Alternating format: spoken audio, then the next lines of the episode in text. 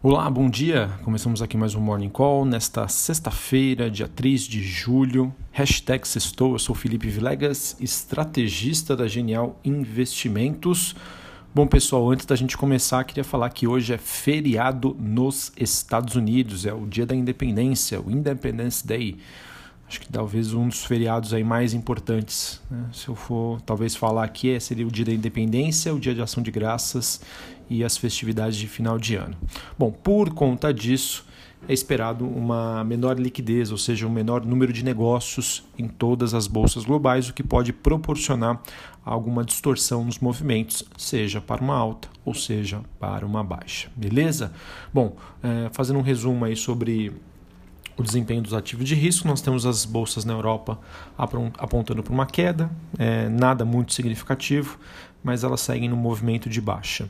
É, mesmo com essa sinalização de queda, a gente pode levar em consideração que os índices globais estão caminhando para encerrar na sua melhor semana, né? ou seja, de melhor desempenho é, em um mês após a divulgação de dados econômicos e medidas de apoio para tentar atenuar o impacto é, do principal risco para a recuperação econômica, que seria o aumento do desemprego. Isso acabou agradando bastante os investidores.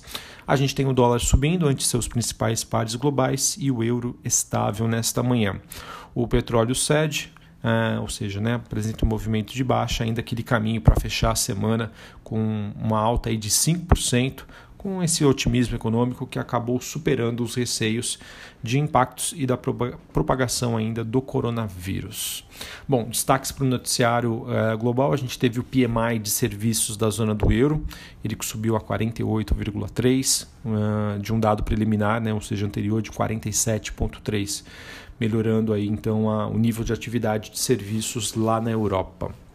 A gente teve novos casos de coronavírus nos Estados Unidos, eles que acabaram subindo ao maior nível em oito semanas, onde os estados do Texas, é, Miami acabaram ordenando aí o uso de máscaras é, em áreas públicas. O Reino Unido está reabrindo os seus pubs, né, os seus bares é, e hotéis de, e determinando que estrangeiros vindo de 50 países, excluindo os Estados Unidos, estarão isentos de quarentena de 14 dias quando entrarem no país. Beleza? Bom, pessoal, sobre o cenário internacional, eu acho que me chamou bastante atenção é, um, um, um, gráfico, né, um dado que foi mostrado é, pelo JP Morgan, ele, ele que faz uma comparação com o nível de evolução do S&P 500 é, relacionado aí ao crescimento também do número de estímulos é, a serem feitos pelo Fed, pelo Banco Central Americano, e é bastante interessante, né? Claro, né? São duas escalas diferentes, mas uma acaba em termos proporcionais seguindo a outra. Então, o JP Morgan sugere que se não houver nenhuma sinalização de, de entrada, né, de, de, de novos incentivos, de injeção de liquidez nos mercados, provavelmente a gente deve ter aí um mercado lateralizado, a não ser, claro, que a gente tenha alguma notícia mais significativa sobre é, alguma vacina, é, algum tratamento, enfim, tá? É interessante então observar isso é, e fica então a, o meu viés, tá? A gente observa já uma certa lateralização tanto dos mercados globais quanto aqui também do Brasil, né? Um dia sobe, outro dia cai.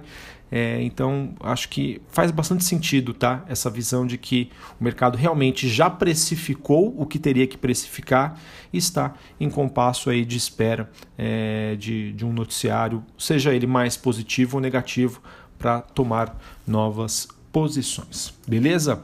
Bom, sobre uh, o noticiário político, eu acho que eu queria destacar aqui com vocês é, a, os dados que foram divulgados ontem em relação à projeção da dívida bruta é, do governo, né, que passou de 77,9% em relação ao PIB para 98,2%. Tá?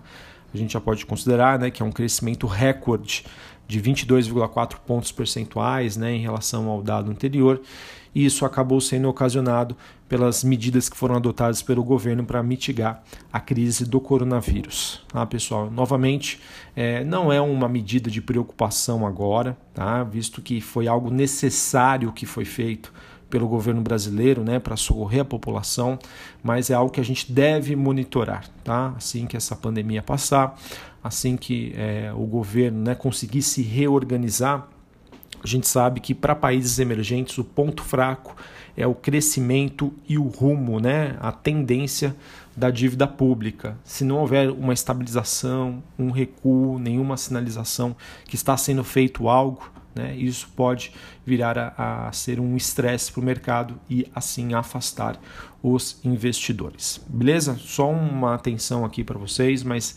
nada que justifique é, o movimento de baixa, tá? É realmente mais uma algo que o mercado irá cobrar. Beleza? Bom, sobre o noticiário corporativo, é, nós tivemos aí muitas notícias.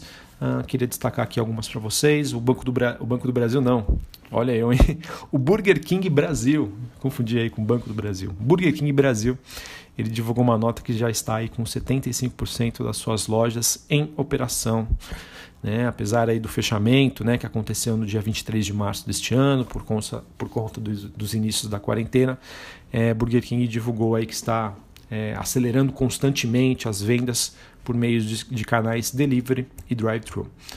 Bom, também tivemos a Copel informando que deve conceder aos seus consumidores um desconto médio de 3,8% na tarifa de conta de luz. Né? Essa decisão acaba vindo de um desdobramento da decisão do STF, que excluiu aí o SMS da base de cálculo do PIS/COFINS nas faturas. Então acabou sendo positivo tanto para as distribuidoras de energia quanto também para a população aí que vai ter um, um certo alívio aí no pagamento da conta de luz, no caso os clientes da Copel, ela que atua, atua no estado do Paraná.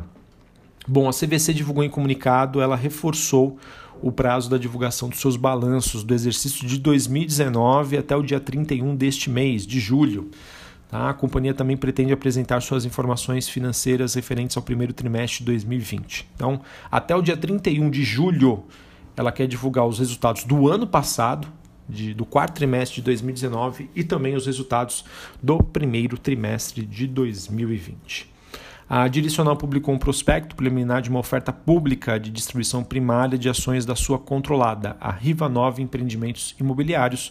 Os acionistas da Direcional terão prioridade para a compra desses papéis com datas de corte em 24 de junho e em 9 de julho. Então, se você é acionista da Direcional, tem interesse na participação disso, é, veja aí com a corretora. Bom, a Eneva ela encontrou indícios de gás e petróleo em campo terrestre na bacia do Parnaíba, no Maranhão.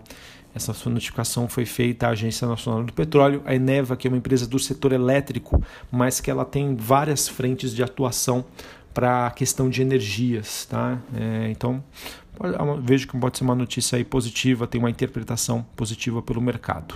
Bom, notícia bomba aqui, acho que essa deve repercutir bastante hoje. É, foi que a JHSF e a XP elas anunciaram a assinatura de um memorando para a implementação do empreendimento Vila XP no Parque Catarina. É uma área de até 500 mil metros quadrados. Os valores não foram divulgados e essa essa planta, né, esse terreno fica localizado em São Roque, ela fica no complexo do Catarina Fashion Outlet e também próximo do SP Catarina Aeroporto Executivo. Tá? Eu sou aqui da cidade de São Paulo, né? conheço essa região, é um complexo bem grande, né? em que nós temos ali é, esse Catarina Fashion Outlet, como, se fosse um shopping a céu aberto, tem um aeroporto, tem, tem parque de diversão, né? Não sei se vocês conhecem ou não, quem aqui de São Paulo conhece, que é o Hopi Hari, e também é o Wet n Wild, né? Que é um parque aquático, ou seja, vai ser um complexo aí gigantesco. É, a XP que já havia anunciado é, recentemente, durante a pandemia, durante a quarentena, que ela migraria né, todos para home office, que ela faria essa estrutura ah, nas moldagens aí do que acontece com empresas de tecnologia nos Estados Unidos, né, como a Apple, entre outras, saindo aqui da cidade de São Paulo. Bom, além disso, ah, nós tivemos uma notícia até que eu achei estranha, tá? A TIM aprovou um grupamento de ações de 100 para 1.